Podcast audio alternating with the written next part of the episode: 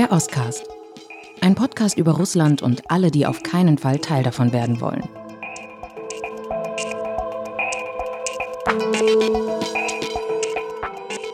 Geht's dir eigentlich auch so, Alice? Je länger dieser Krieg dauert, desto mehr falsches Zeug hörst du darüber? Oh ja, und es ist wirklich eine Menge. Ich merke das oft an den Nachfragen, an Leserbriefen, an Talkshows, die ich mir immer noch ab und zu reinziehe. Und erst jüngst zum Beispiel hieß es ja, es hätte doch eigentlich einen Frieden zwischen Russland und der Ukraine geben können 2022, aber der Westen hat es verhindert. Oder die Ukraine muss halt einfach die russische Sprache wieder erlauben. Beides sind irgendwie totaler Nonsens, Unsinn, aber es hält sich. Ja, es hält sich ganz hartnäckig. Ich habe es auch gemerkt, ich war neulich auf einer Veranstaltung außerhalb Berlins und da gab es einfach ganz viele Fragen zur NATO-Osterweiterung. Wir wollten eigentlich über äh, den Angriffskrieg Russlands gegen die Ukraine sprechen, aber am Ende haben wir ganz viel über die NATO-Osterweiterung und ob Putin irgendwie äh, geknickt, verärgert, gekränkt, provoziert war und ob nicht die Schuld vielleicht doch irgendwie beim Westen liegt. Da haben wir ganz lange drüber diskutiert. Ich versuchte es irgendwie gerade zu biegen, weiß nicht, ob es mir ganz gelungen ist, aber heute machen wir vielleicht mal einen neuen Versuch, oder? Ja, das ist heute unser Thema. Wir haben jetzt lange überlegt, was wir jetzt zum zweiten Jahrestag der russischen Vollinvasion in der Ukraine machen sollen. Es gibt so viele Themen, so viel Bedarf auch zu erfahren, was in diesem Jahr 2024 auf uns, auf die Ukraine zukommt. Und dann haben wir uns doch entschieden, uns diesen unendlichen Legenden, den falschen Erinnerungen und den Falschbehauptungen zu widmen. Also man kann sagen, diese Sendung ist ein einziges großes Bullshit-Bingo. Ich bin Alice Botha. Ich war Osteuropa-Korrespondentin der Zeit und lange in Moskau. Und ich bin Michael Thumann, Osteuropa- und Russland-Korrespondent der Zeit. Michael, wir fangen direkt mit dem ersten Mythos an. Der Maidan war von den Amerikanern orchestriert, ein Putsch, den Amerikaner sich ausgedacht hatten. Und wir hören in einen O-Ton rein, der mittlerweile weltberühmt geworden ist. So that would be great, I think, to help glue this thing and have the UN help glue it. And, you know, f the EU. Holla mit einem Beep weggedrückt, fuck the EU, äh, war schon starker Tobak. Ja, das war Victoria Newland, eine Frau der direkten Worte. Sie war damals, als dieses Gespräch, es war ein Telefongespräch, das sie mit dem amerikanischen Botschafter in Kiew führte, das wurde abgehört und veröffentlicht. Und sie zeigt die EU den Stinkefinger. Janukowitsch war damals noch im Amt, der ukrainische Präsident. Und dieses Zitat wird gern als Beleg genommen dafür, dass die Amerikaner ihre Finger ganz tief drin hatten. Meistens fällt noch eine Zahl von fünf Milliarden. So teuer soll die amerikanische Unterstützung gewesen sein, um ein Maidan erfolgreich durchzukriegen. Ich kann es, um ehrlich zu sein, nicht mehr hören. Dieses Zitat habe ich schon so oft seit 2014 gehört. Deshalb lass es uns noch mal durchgehen. Ja, sie hat das wirklich gesagt. Und natürlich ist den Amerikanern die Ukraine nie gleichgültig gewesen. Es gab strategische Interessen, es gibt sie immer noch. Es gibt eine große ukrainische Diaspora in den USA, auch das spielt immer eine Rolle. Die Atomwaffen, die die Ukraine abgegeben hat nach 1991, geschah mit Hilfe der Amerikaner und auch der Russen.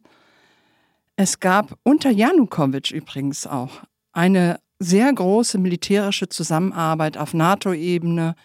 Es gab Ausbildung in Amerika. Es waren auch ukrainische Truppen in Afghanistan beteiligt. Wie also sollte Amerika nicht in die Ukraine gucken? Aber als der Maidan begann, war Barack Obama an der Macht. Er war der Präsident der Vereinigten Staaten und sein Ziel war, sich aus Europa zurückzuziehen. Obama hatte ganz andere Schwerpunkte. Er konzentrierte sich auf China, er konzentrierte sich auf die arabische Welt. Und als die Ukrainer 2014 beispielsweise die Amerikaner um Panzer- und Raketenabwehrsysteme baten, da bekamen sie dann 300 militärische Berater, ein paar Geländewagen und ein paar Nachtsichtgeräte. Also man kann sagen, reine Symbolik. Obama wollte einen Restart mit Russland haben. Ukraine stand definitiv nicht auf seiner Agenda. Der Maidan kam den Amerikanern alles andere als zu Pass. Und das ist übrigens auch einer der Gründe, warum die Amerikaner nicht an Minsk II beteiligt waren. Es war die Nachricht an die Europäer, macht ihr mal, das ist euer Ding.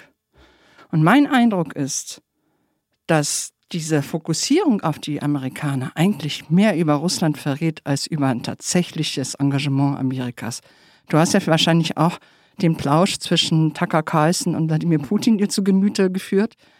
Und man merkt einfach diese putinsche Obsession mit Amerika. Er nimmt Europa als Akteur überhaupt nicht ernst. Amerika ist die Liga, über die sich Putin selbst aufwerten will. Und deshalb eben dieser Fokus und diese Obsession mit Amerika, das natürlich überall die Strippen zieht. Anders kann es doch nicht sein. Ja, und das ist genau das, was mir hier in Moskau äh, gerade wieder diese Woche begegnet ist. Einfach in einem Gespräch mit äh, zwei Russen, wo wir auch, nachdem wir irgendwie ganz kurz über die Verhältnisse in Moskau gesprochen haben, sofort aber Amerika, Amerika, Amerika. Und was Putin da letztendlich macht mit Tucker Carlson, ist halt eben genau diese diese alte russische Obsession mit Amerika aufzunehmen.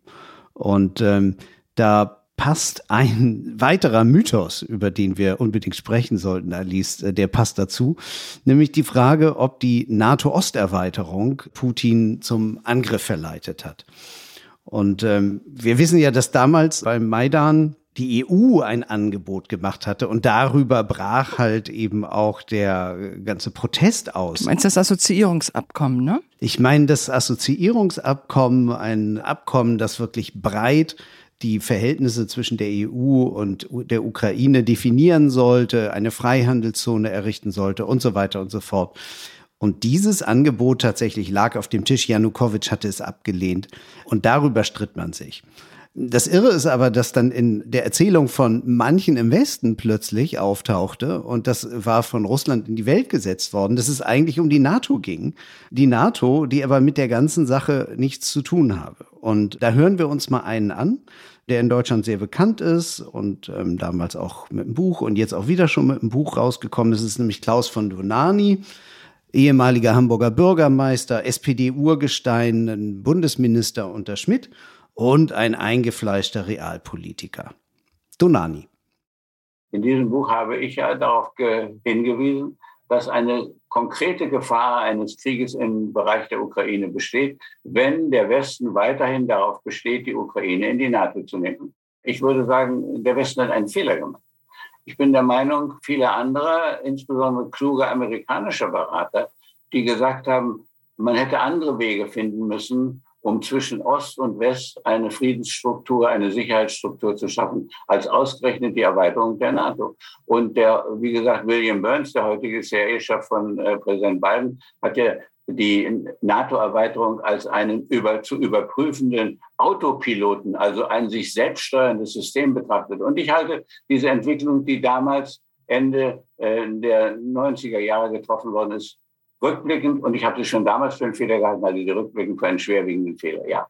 Michael, der O-Ton klingt recht frisch. Von wann ist er? Dieser O-Ton ist anderthalb Jahre alt und Donani hat zurückgeschaut und füttert den Mythos, dass die NATO eigentlich Russland am Ende provoziert habe und die NATO-Osterweiterung, das ist das Verrückte, die lag halt tatsächlich beim russischen Überfall 2014. Das hatte 15 Jahre zurück. Oder zehn Jahre, ja. Und man muss sich einfach diesen großen Zeitsprung anschauen. Ja, 1999 wurden Tschechien, Ungarn und Polen aufgenommen. Dann 2004 die baltischen Staaten. Etwas, was damals Putin hätte wirklich interessieren können, zumal er ja auch an der Macht war und was hätte dagegen tun können. Und ich lebte 99 schon in Moskau und damals hat sich tatsächlich in Russland keiner über die Osterweiterung aufgeregt. Man hat sich über den Kosovo-Krieg damals geärgert. Aber die Osterweiterung war einfach gar kein Thema. Warum? Weil man halt eben damals einen Vertrag hatte mit der NATO schon längst, einen NATO-Russland-Rat gegründet. Es gab also diplomatische, ein diplomatisches Netzwerk, in dem die ganze Osterweiterung eingebettet wurde.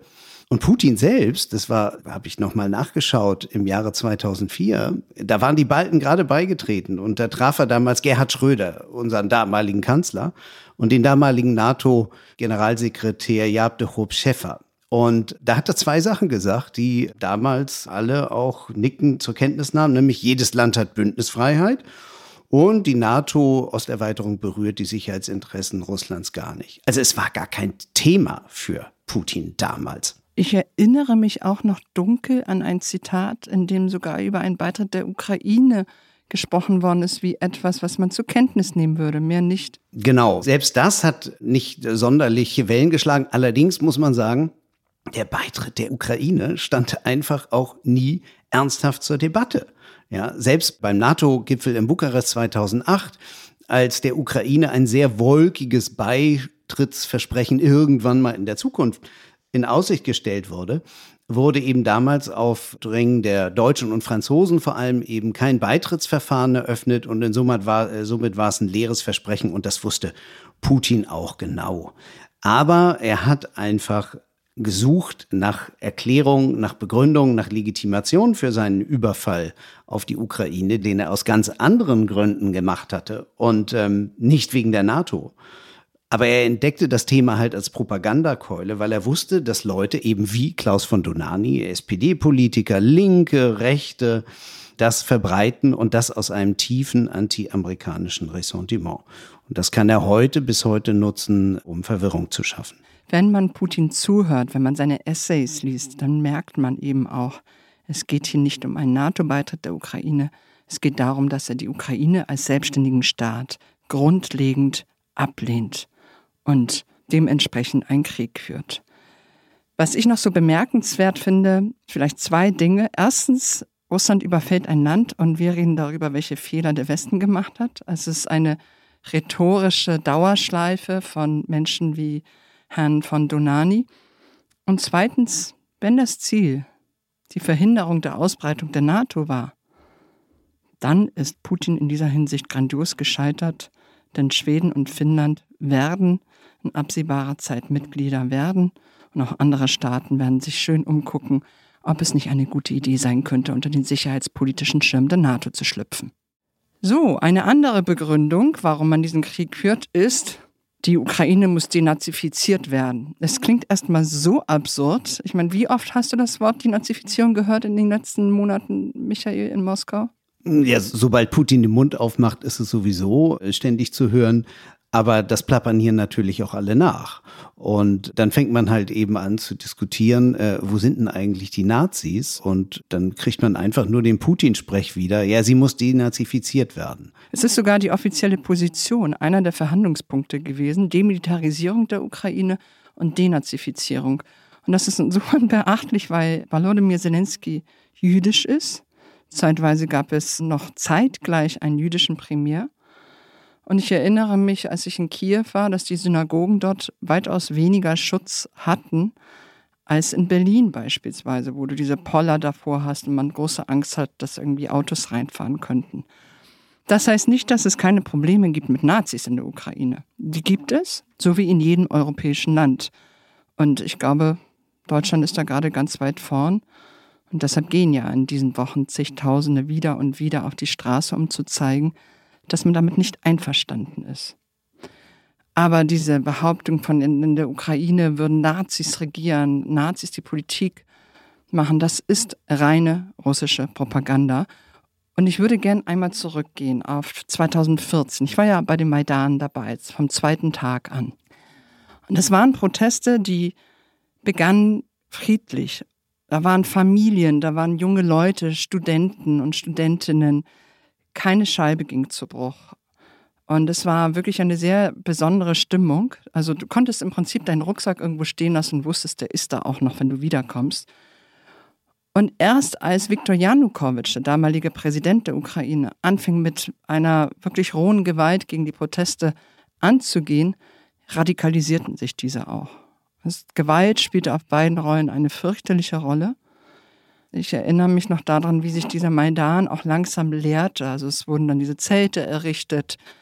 Und äh, es waren schon ja, die Überzeugungstäter, die geblieben sind, die Familien mit ihren Kindern, die zogen eher von dannen, was zumindest den Alltag anging. Wie so oft bei solchen Demonstrationen, ja, je länger die sich ziehen, desto mehr am Ende ist nicht nur in der Ukraine so, sondern halt eben in vielen anderen Ländern zu beobachten. Ich habe das auch im arabischen Frühling erlebt am Ende bleiben dann die Radikalen und die, die, die aushalten. Das ist dann manchmal nicht ganz schön mit anzusehen. Und die, die eben auch bereit sind, ihr Leben dran zu geben. Und es war eine furchtbare Gewalt auf beiden Seiten. Es wurden auch Polizisten getötet, aber eben auch Demonstranten. Und irgendwann, so ich schätze, das war so um die Jahreswende herum, 2013, 2014, wurde der rechte Sektor sehr sichtbar.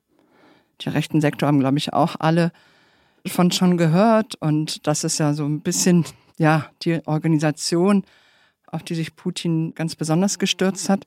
Und auf dem Maidan war damals dieses Gewerkschaftshaus da. Und das hatte so Stockwerke und in den einen Stockwerk war die Timoschenko-Fraktion, in dem anderen Klitschko, noch einem war ein Krankenhaus und ganz oben war der rechte Sektor. Und ich bin dann da hingestiefelt und habe an diese Tür geklopft und es machte dann eben einer auf vom rechten Sektor, der sich natürlich nicht mehr mit Vollnamen ein bei mir vorstellte. Und ich fragte den äh, eben Fragen. Wie steht ihr zur EU? Was sind eure Ziele? Was sind die Maßnahmen, die ihr ergreift? Und das ist mir bis heute in Erinnerung geblieben. Es war eben keineswegs antirussisch, wie es oft dargestellt wird. Die russisch-ukrainischsprachige Fraktion war etwa Hälfte, Hälfte vertreten im rechten Sektor. Man war absolut illiberal gegen die EU, gegen alles, was mit LGBTQI zu tun hatte, homophob, aber Russland war gar nicht das große Thema und ich fand es so ein bisschen absurd, dass sich in bestimmten Punkten ja die putinsche Ideologie und die des rechten Sektors sogar trafen. Und der rechte Sektor spielte aber eben auf dem Maidan eine Rolle, weil sie diese ganzen konzentrierten Aktionen mit einigen anderen Organisationen unternahm. Und dadurch wuchs natürlich die Sichtbarkeit, obwohl es nur sehr wenige waren. Und das russische Staatsfernsehen hat sich natürlich mit Genuss darauf gestürzt. So, und es gab ja diese drei Figuren damals. Das war Klitschko, Janizuk und Oleg Tjanibok. Tjanibok ist der Chef einer rechtsradikalen Partei gewesen. Er spielte eine Rolle, nur bei den nächsten Wahlen ist seine Partei absolut in der Bedeutungslosigkeit versunken. Die rechten Parteien spielen in der Ukraine heute keine Rolle bei den Wahlen. Und die Frage ist natürlich, wie ein Zustand wie dieser Krieg das womöglich ändert. Denn wir wissen alle, dass extremistische Kräfte dann eher zum Zuge kommen als die gemäßigten Liberalen.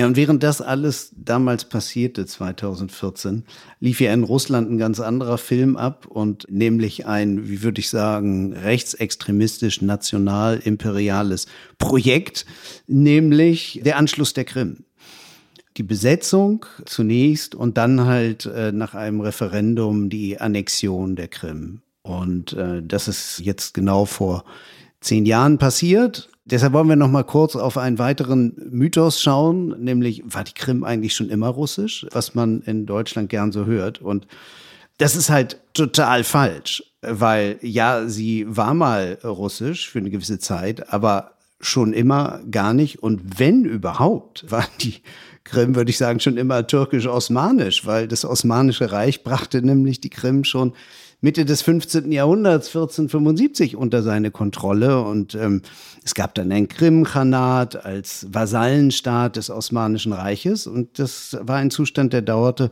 rund 300 Jahre an. Und erst 1783 hat dann die russische Zarin Katharina die Große den Anschluss an das russische Reich vollzogen nach der Eroberung der Krim. Und ein Zustand, der dauerte nur gut 170 Jahre an. Und nachdem Stalin erst die Krimtataren, die Urbevölkerung deportiert hatte, und äh, die Ukraine dann halt ein Teil, eine autonome Republik gewesen ist, dann hat man ihr die Autonomie entzogen. Am, am Ende wurde sie 1954 der Ukraine übergeben im Rahmen der Sowjetunion, was damals äh, sozusagen eher eine Art von Formalie war, aber natürlich beim Zerfall der Sowjetunion dann sehr bedeutsam, weil die Krim eben dann bei der Ukraine blieb, bei der sie dann halt eben schon über knapp 40 Jahre gewesen war. Es hatte aber, glaube ich, auch gute Gründe dafür gegeben. Also die Versorgung mit Wasser, Strom, Das alles lief ja übers ukrainische Festland, oder? Völlig richtig. Das, die Ukraine war halt eben tatsächlich mit der Krim infrastrukturmäßig komplett verbunden. Und übrigens auch, wie mir auffiel, das war, als ich das erste Mal in die Sowjetunion fuhr, 1985, bin ich damals von Moskau mit einem Bus auf die Krim gefahren. Und ich hatte den Eindruck wirklich, dass ich in ein komplett anderes Land mit nicht nur einer äh, völlig anderen Umgebung und anderen Pflanzen und anderem Klima fuhr, sondern einfach auch kulturell, historisch vollkommen anders. Und die Menschen, mit denen ich sprach, fühlten sich auch nicht als Russen. Und ich merkte dann eben irgendwann, da waren halt eben sehr viele Krim-Tataren, äh, da waren Leute, auch die fühlten sich ausdrücklich als Ukrainer. Sie waren einfach Sowjetbürger und sie waren keine Russen. So, und das, was 2014 passierte, das war eben entsprechend auch keine Wiedervereinigung, sondern das war eine Annexion von nicht russischem Territorium. Und das Ganze übermalt, überpinselt äh, durch ein hastiges Referendum in allerkürzester Zeit, das kräftig manipuliert war und das außerdem war es auch ein Verstoß gegen sämtliche Verträge, die Sowjetunion zuvor und äh, Russland unterschrieben hatte, nämlich die Unversehrtheit der Grenzen und des Territoriums, in diesem Fall der Ukraine. Das war der Sowjetunion immer wahnsinnig wichtig gewesen, aber Putin war es eben plötzlich völlig egal. Und während ich hier noch immer eifrig diskutierte, warum sich hier keineswegs der freie Wille der Krim-Bewohner zeigt, dass man heim nach Russland wolle, gab Wladimir Putin in einer Sendung freimütig zu, dass das alles eine große militärische clandestine Operation war, die man schon vor dem Ende des Maidans vorbereitet hatte und dann eben entsprechend Fakten geschaffen hat. Und die große Tragödie bleibend dabei, die der Krim-Tataren, die wir uns bestimmt noch einmal in einer gesonderten Sendung anschauen werden. So, der nächste Mythos. Ja, aber Russland musste in der Ukraine tätig werden, weil im Donbass, im ukrainischen Donbass, ein Genozid verübt wurde. Wir hören da mal in einen O-Ton von Wladimir Putin persönlich rein. По нашим оценкам, то, что происходит на Донбассе сегодня, это и есть геноцид. Ja, hier sagt Putin noch einmal persönlich, dass nach der Bewertung der russischen Seite das, was im Donbass passiert, ein Genozid ist. Das überrascht jetzt erstmal nicht, dass er das sagt, denn dieses Argument hat 2008 äh, Sergei Lavrov, der Außenminister, schon gemacht, als es um Georgien ging. Es gab einen fünf Tage währenden Krieg zwischen Georgien und Russland. Und eine der Rechtfertigungen der russischen Seite für das Vorrücken der russischen Panzer tief bis fast zur georgischen Hauptstadt hinein war, die Georgier verüben ein Genozid an den Südosseten. Stimmte halt nicht und stimmt auch dieses Mal nicht. Und ich erinnere mich noch, als ich 2014 ankam, Michael, in Donetsk. Eine wirklich schöne Stadt. Viel Industrie, schlechte Luft, aber viele Rosen. Ich mochte es sehr. Und die sogenannten Separatisten, also im Prinzip russische Geheimdienstler, waren gerade dabei, die Macht zu übernehmen. Und die einzige Gewalt, die ich gesehen habe, war die gegen westliche Journalisten, die permanent willkürlich entführt worden sind. Du wusstest nie, wann du als ein Agent oder als irgendein CIA-Spion einfach mal hops genommen wirst, wenn du Englisch sprichst. Und gegen pro-ukrainische Stimmen. Ich war auf einer Demonstration, das muss so April 2014 gewesen sein. Der Krieg tobte da schon im benachbarten Kramatorsk, in die Wiege geleitet von russischen Geheimdienstlern. Und in Donetsk kippte auch gerade was. Und es gab eine kleine Demonstration von Pro-Ukrainern, und sie brachten ihre ukrainischen Fahnen mit. Es waren nicht viele Leute, es brauchte damals schon ziemlich viel Mut, um auf die Straße zu gehen. Es war wirklich eine sehr friedliche, fast schöne Stimmung. Und ich stand da in der Nähe und auf einmal wurden wir eingekreist von einem Mob, mit Flaschen beworfen, mit Eiern und immer weiter zur Seite gedrängt. Und irgendwann fanden wir uns mit dem Rücken zu einer russisch-orthodoxen Kirche wieder. Ja, und ich hatte gedacht, jetzt macht der Pope bestimmt das Gitter auf dieser Pforten, die die Kirche sozusagen umzäunten, aber sagte, nun nein, wir haben damit nichts zu tun, ließ die Dinger zu und wir mussten zusehen, wie wir da rauskamen. Kurze Zeit später gab es keine pro-ukrainischen Stimmen mehr in Donetsk, weil man für eine pro-ukrainische Stimmerhebung in Folterknästen landen konnte, gefoltert wurde und die Macht übernahm, zusammen mit russischen Geheimdienstlern, lauter gescheiterte Existenzen aus dem Donbass. Um dir ein Beispiel zu geben, Sascha Saharchenko sagt dir vielleicht auch noch was. Der ist mittlerweile getötet worden. Mhm. Den hatte einer meiner Kontakte abgespeichert in seinem Handy unter Sascha Hühner. Denn er hatte sich ihm verdingt als jemand, der mit Hühnern gehandelt hatte. Und auf einmal schlug seine große Stunde und er wurde sozusagen zum ja, Anführer der selbsternannten Donetsker Volksrepublik. Und in dieser gesamten Zeit übrigens habe ich auf Russisch gesprochen und alle haben mit mir Russisch geredet. Wer also jetzt mit der Behauptung ankommt, ja, aber das Russische, das wurde verboten, der erzählt einfach Quatsch. Ja, totaler Unfug. Ich kann nicht Ukrainisch sprechen, ja, bin froh, wenn ich es einigermaßen verstehe oder die Hälfte. Ja, aber natürlich sprechen alle Russisch mit dir, wenn du fragst, beziehungsweise oder wenn du loslegst, je nachdem. Es ist noch eine Sache interessant, die hier in Moskau in den Wochen vor dem neuerlichen Überfall Russlands auf die Ukraine 2022, als der Genozidvorwurf von der Propaganda halt richtig hochgeblasen wurde. Und man merkte einfach, sie suchten nach einem Anlass. Und damals veröffentlichte die unter anderem die Novaya Gazeta und einige russische äh, Journalisten, die damals noch in Moskau lebten und eben wirklich unabhängig waren, Statistiken darüber, was denn und wie viele Menschen denn eigentlich in den vergangenen Jahren im Donbass gestorben waren. Und sie kamen halt eben, und das waren die offiziellen Zahlen sowohl der UN, die sich dann auch mit denen deckten, die die Russen selber zuvor bestätigt hatten, äh, da war halt eben eine Handvoll, nicht weniger als zwei Dutzend im Jahre 2020, 2021 also lächerlich wenig. Und die meisten Menschen, die im Donbass ums Leben gekommen waren, das waren halt eben in, den, in der Phase des wirklich heißen Krieges 2014, 15. Das heißt also auch hier baute man sich wieder ein Argument zusammen. Und zwar am Ende nichts anderes als ein Lügengebilde. Und tatsächlich beschoss die ukrainische Armee als Antwort auf das russische Vorgehen irgendwann Wohngebiete im Donbass, in Donetsk. Diese Vorwürfe sind zutreffend.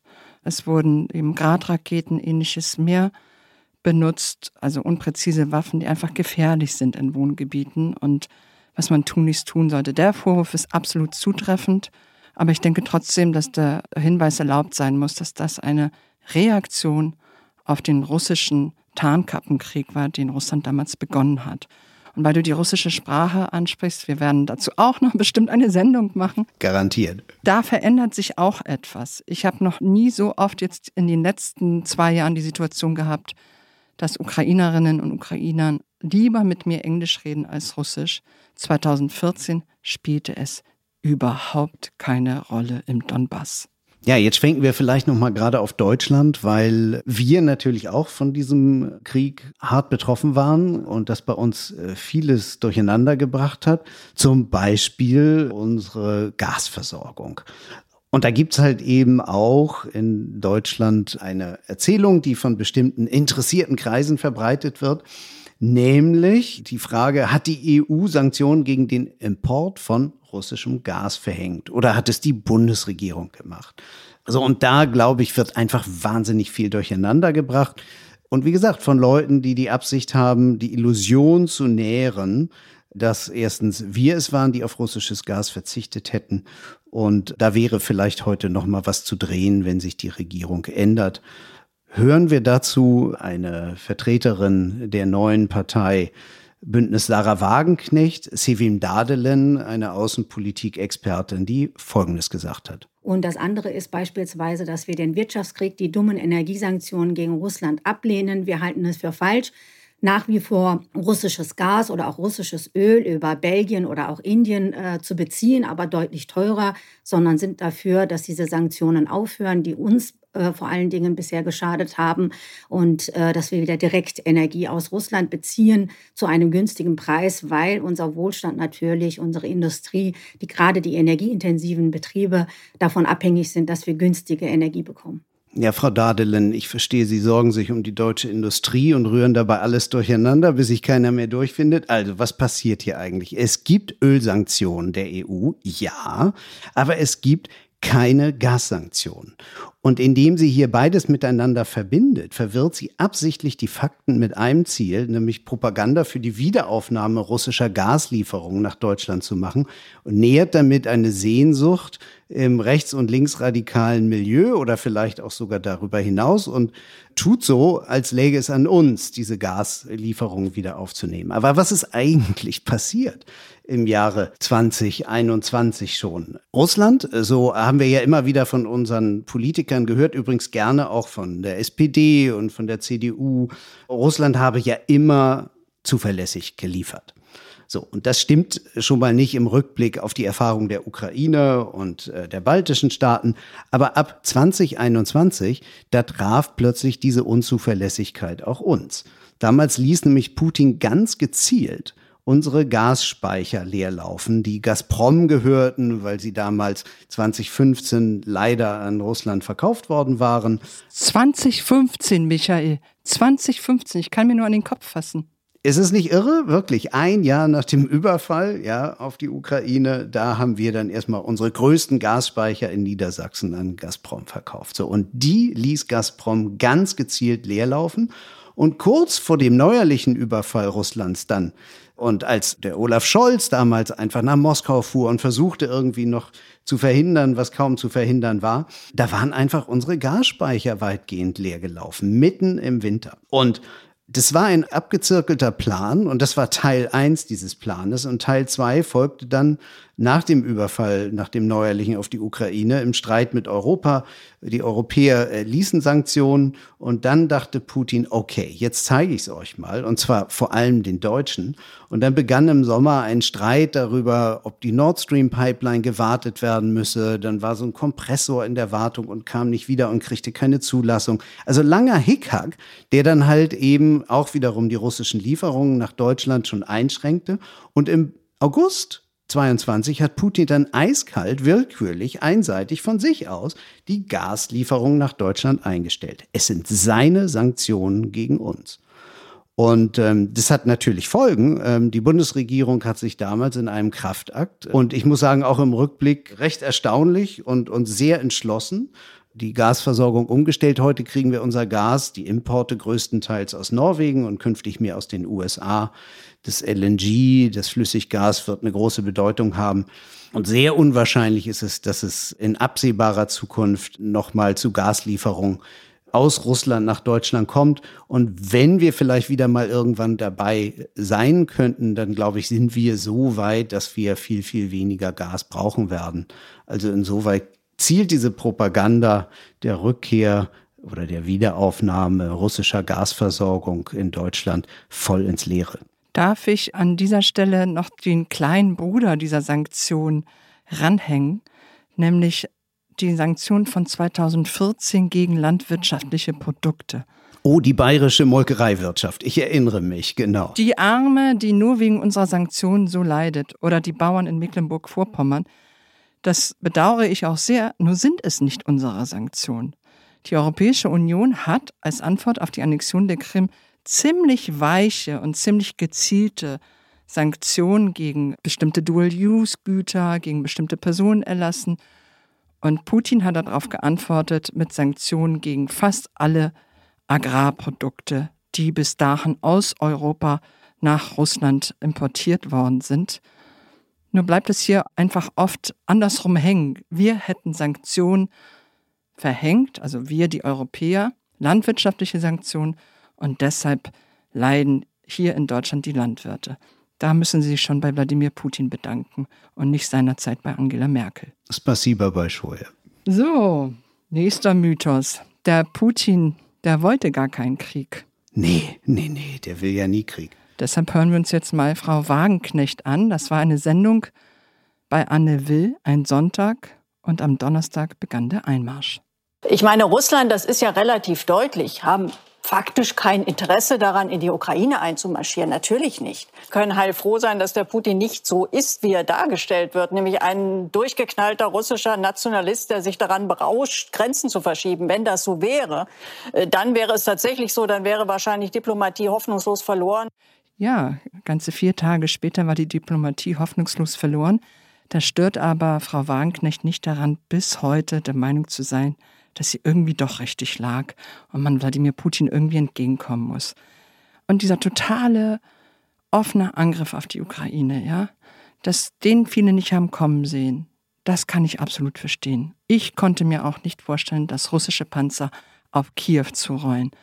Dass Wladimir Putin aber kein falsch verstandener, friedensliebender, um das Wohl seines Volkes besorgter Präsident ist, das hätte man durchaus ahnen können, wenn man den zivilgesellschaftlichen Organisationen in Russland, den Menschenrechtlern zugehört hätte oder einfach mal beobachtet hätte, was Putin getan hat.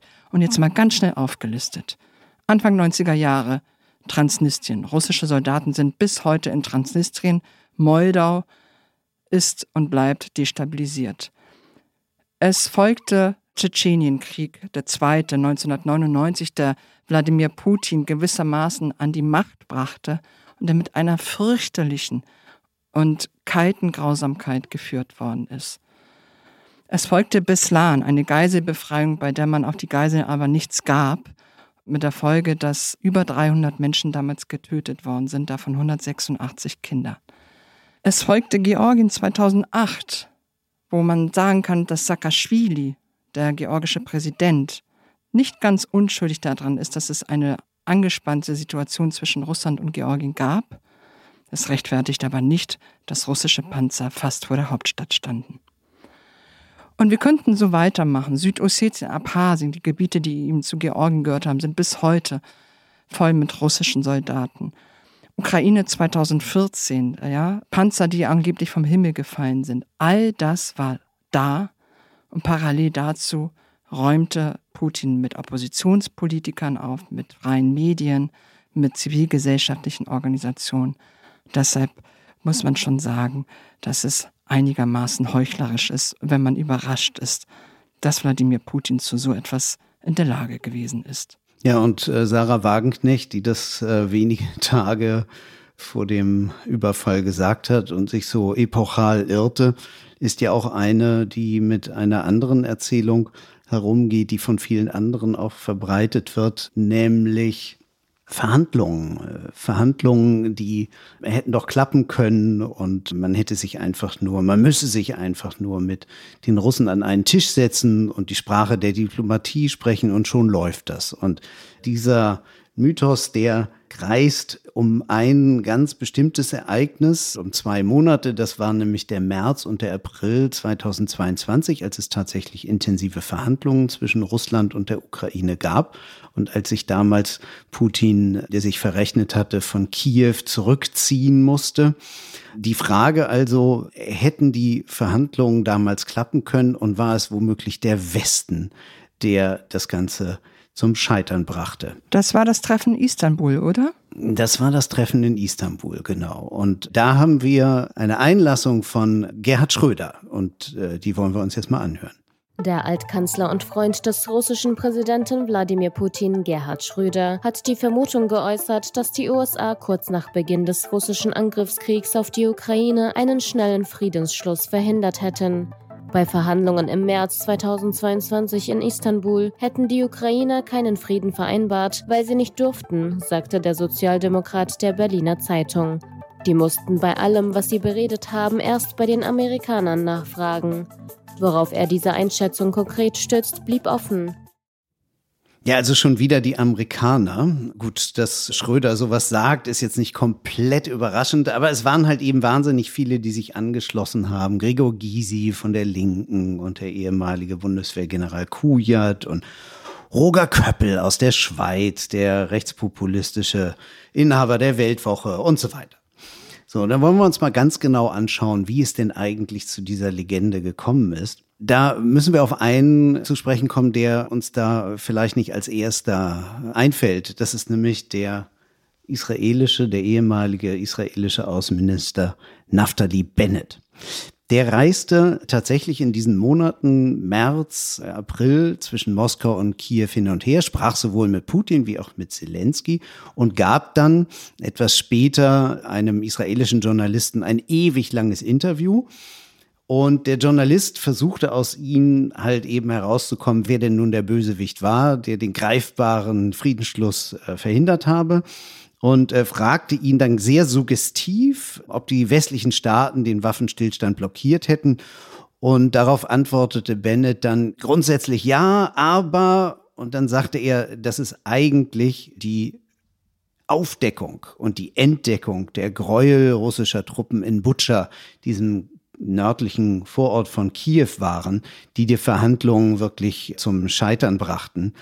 So, aber er hatte halt eben dieses grundsätzlich Ja, der Westen könnte damit was zu tun haben, gesagt und daraufhin wurde er dann als Kronzeuge benannt, der sagt, es war doch irgendwie der Westen. Und das, das passte einfach so wunderbar in die Erzählung. So, da die Verhandlungen aber in Istanbul stattfinden, muss man einfach sagen, dass Kronzeuge Bennett ein Riesenproblem hat. Er war nämlich gar nicht in Istanbul. Ich habe ihn da jedenfalls nicht gesehen und ich war da, stand da am Bosporus vor dem Erdogan-Palast, den er, das ist ein Stadtpalast gewissermaßen, so ein, so ein roter, rotes Backsteingebäude, so ein altes Innen, ganz minimalistisch modern und äh, außen so ein 19. Jahrhundert Anmutung so und es, es, es war halt schon ein bisschen Frühling in Istanbul und wir standen da in Regenkleidung, weil es immer wieder Schauer gab und schwitzten dann total durch, als die Sonne rauskam, weil sie schon warm war und wir warteten halt immer, dass Leute rauskamen und äh, uns was erzählten. Und ich war ja früher in der Türkei schon Korrespondent. Ich hatte also zu einigen, die da im Gebäude waren, ganz guten Kontakt. Und die erzählten mir dann halt, die Türken, und die waren ja die Gastgeber und Vermittler, die erzählten mir, dass die Verhandlungen halt eben nicht, wie von Schröder behauptet und von anderen, dass die irgendwie eigentlich unterschriftsreif waren, sondern dass sie wahnsinnig zäh gewesen seien. Ja, sie erzählten mir, dass die Ukraine einen umfassenden Friedensplan vorgelegt hätten und äh, die Russen versuchten, den dann halt eben zu zerpflücken. Und es habe in ein paar Bereichen Annäherungen gegeben. Also zum Beispiel war, soll Russland damals bereit gewesen sein, so auf die Denazifizierung, über die wir eben schon gesprochen haben, und die komplette Demilitarisierung zu verzichten. Und die Ukraine wäre bereit gewesen, auf einen NATO-Beitritt und Anträge in die NATO einzutreten zu verzichten, was übrigens zu keiner Zeit im Raum stand, muss man nochmal hier betonen. So, aber die wirklich wichtigen Dinge, die waren einfach total umstritten. Der Rückzug von ukrainischem Territorium, wozu die Russen nicht bereit waren. Der Streit, wem soll das besetzte, von den Russen besetzte Mariupol gehören, der Korridor zur Krim, die Stadt Cherson. Die Russen wollten da keinen Meter abgeben. So, nur von Kiew haben sie sich zurückgezogen. Und warum das Ganze? Warum saßen sie da in Istanbul? Man muss eigentlich sagen, sie wollten nicht wirklich darüber verhandeln, dass sie sich zurückziehen. Und die Türken sagten mir übrigens auch, die haben sich geärgert über die ziemlich niedrigrangige Besetzung der russischen Delegation. Ich wollte gerade sagen, Michael, klar, es ist ein Putin-Regime und Putin kann nicht alles handhaben, aber es war ja niemand aus der Kreml-Administration da, sondern wirklich ja nicht einmal zweitrangige Vertreter, sondern eher dritt- und viertrangige. Ja, dieser Wladimir Medinsky. Ne? Also er war Kulturminister gewesen, heute ist er Schulbuchschreiber. Es ist also keiner, der einfach wirklich mit diplomatischen, strategisch, militärstrategischen Fragen umgegangen war. Oder Leonid Slutsky war, glaube ich, auch da, der im Westen durch einen Sexmissbrauchsskandal berühmt geworden ist, aber in der russischen Politik im Prinzip bedeutungslos ist. Genau, ein Vertreter der rechtsradikalen Pro-Kreml-Partei, der auch der rechtsradikale Wladimir Jirinowski angehörte und äh, Slutsky jemand, der eben auch entsprechend keine Kreml-Prokura hatte, das Recht dort wirklich was Greifbares zu verhandeln. Und das war auch ein Grund für Volodymyr Zelensky vorzuschlagen, ich möchte mich mit Putin treffen. Ich möchte mit Putin direkt über diese wesentlichen Streitfragen, nachdem im Vorfeld die anderen Dinge schon mal geklärt waren, ich möchte mich mit ihm treffen, um die strittigen Fragen beizulegen. Und das wollte Putin nicht. Er hat immer wieder abgelehnt, es sich mit Zelensky zu treffen. Und dann kam halt Butscha. Und für Zelensky ist nach der Enthüllung dieser furchtbaren Gräuel es immer schwerer geworden, innenpolitisch Zugeständnisse zu machen. Und man muss ehrlich sagen, der Westen hatte in diesen ganzen Ereignissen einfach wenig Mitsprache, sondern das waren schon die Dinge, die zwischen Russland und der Ukraine schiefgegangen sind. Aber es ist natürlich eine wahnsinnig tolle Erzählung äh, für anti-amerikanische Reflexe zu sagen, eigentlich waren ja die Amis schuld und vielleicht noch Boris Johnson, der englische Premierminister damals. Und deshalb gehen Linke wie Rechte damit hausieren. Und es war Butcher, aber auch Mariupol. Wir vergessen das immer wieder. Diese Stadt war umzingelt. Das ist keine Kleinstadt. Fast eine halbe Million Menschen. Und Zelensky hatte immer gesagt, wenn diese Industriewerke, Azovstal, ja, diese Stahlwerke, in denen sich die Kämpfer von Azov und andere verschanzt hatten, auch Zivilisten, wenn die eingenommen werden, dann ist es vorbei mit den Gesprächen. Das wird irgendwie hier immer ein Stück weit vergessen. Mariupol ist in großen Teilen dem Erdboden gleichgemacht worden und wie viele Menschen dort getötet worden sind durch den russischen Beschuss, das werden wir möglicherweise vollumfänglich nie erfahren, aber es waren sehr, sehr, sehr, sehr viele. So, Michael, das war ziemlich lang, aber es gibt einfach auch so viel Bullshit-Bingo zu spielen. Wir machen mal an dieser Stelle einfach ein Ende und vielleicht gibt es eine Fortsetzung irgendwann. Hast du nicht gesehen?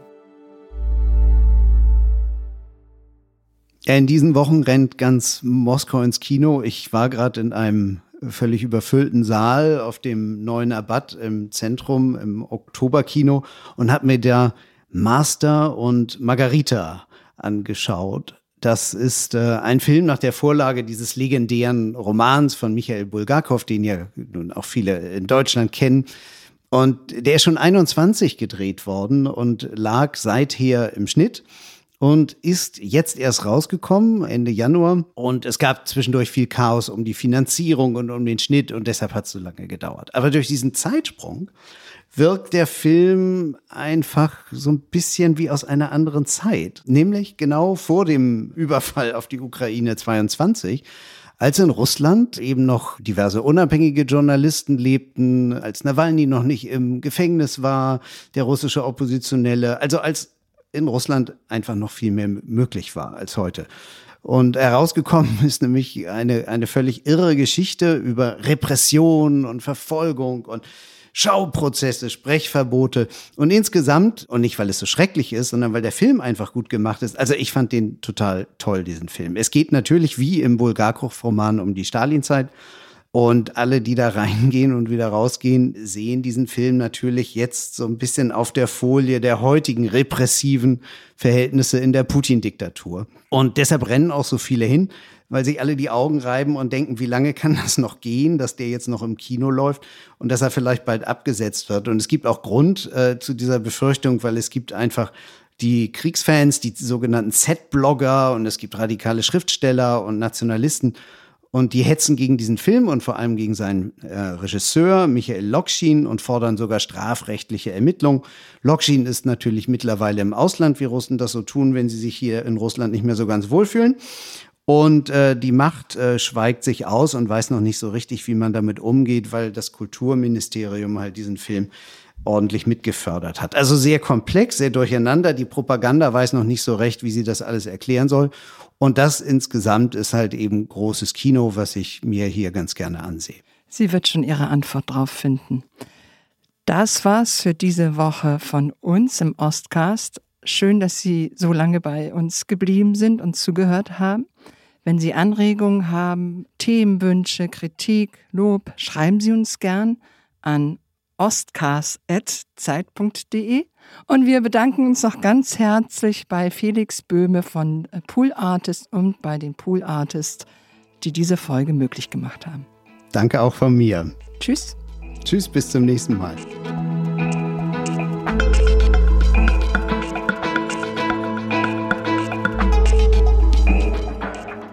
Der Oscast ist ein Podcast von Zeit und Zeit Online. Produziert von Pool Artists. Bye.